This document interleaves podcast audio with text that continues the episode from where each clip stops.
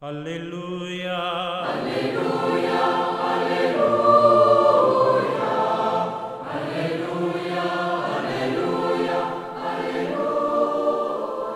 Hola, ¿qué tal queridos amigos? Aquí estamos en esta reflexión en este domingo, el 30 durante el año. La liturgia nos propone continuar con el tema de la oración, así como el domingo pasado el tema era la insistencia en la vida de oración. Hoy día aquí en Lucas, en el capítulo 18, los versículos del 9 al 14, se nos presenta un nuevo fragmento donde lo central es la actitud ahora en relación a la vida de oración. El fariseo pertenece a la secta de los separados, de los puros, de aquellos que se habían arrogado la tarea de representar con la observancia estricta de los mandamientos y la multiplicación de las obras al verdadero Israel, a la comunidad del tiempo de la salvación.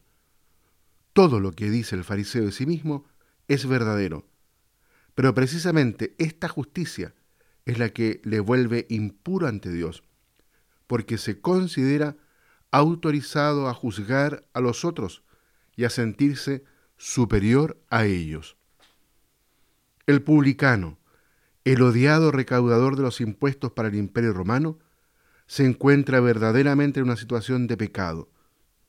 Lo manifiesta a sí mismo en su actitud exterior.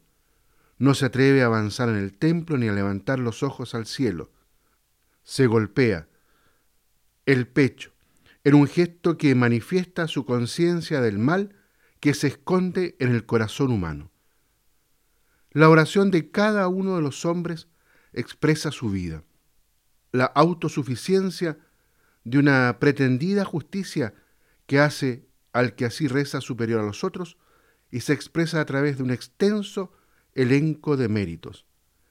El pecado que nos hace pequeños ante Dios y los hermanos y que no tiene más palabras que la invocación piedad. Sabemos quién fue grato a Dios y quién es entrañable a su corazón.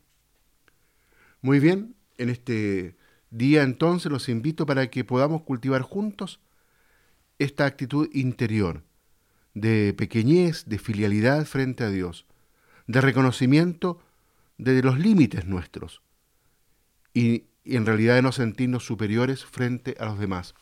Hoy día un peligro también tan presente entre nosotros, el orgullo, la soberbia que nos puede hacernos enaltecer a sí mismo, pensando que porque cumplo ciertas cosas, soy superior a los demás. Pidámosle al Señor que nos agrande el corazón en pequeñez, en humildad, en actitud interior de hijos ante Él. Que el Señor los bendiga a todos y a cada uno. Aleluya. Aleluya.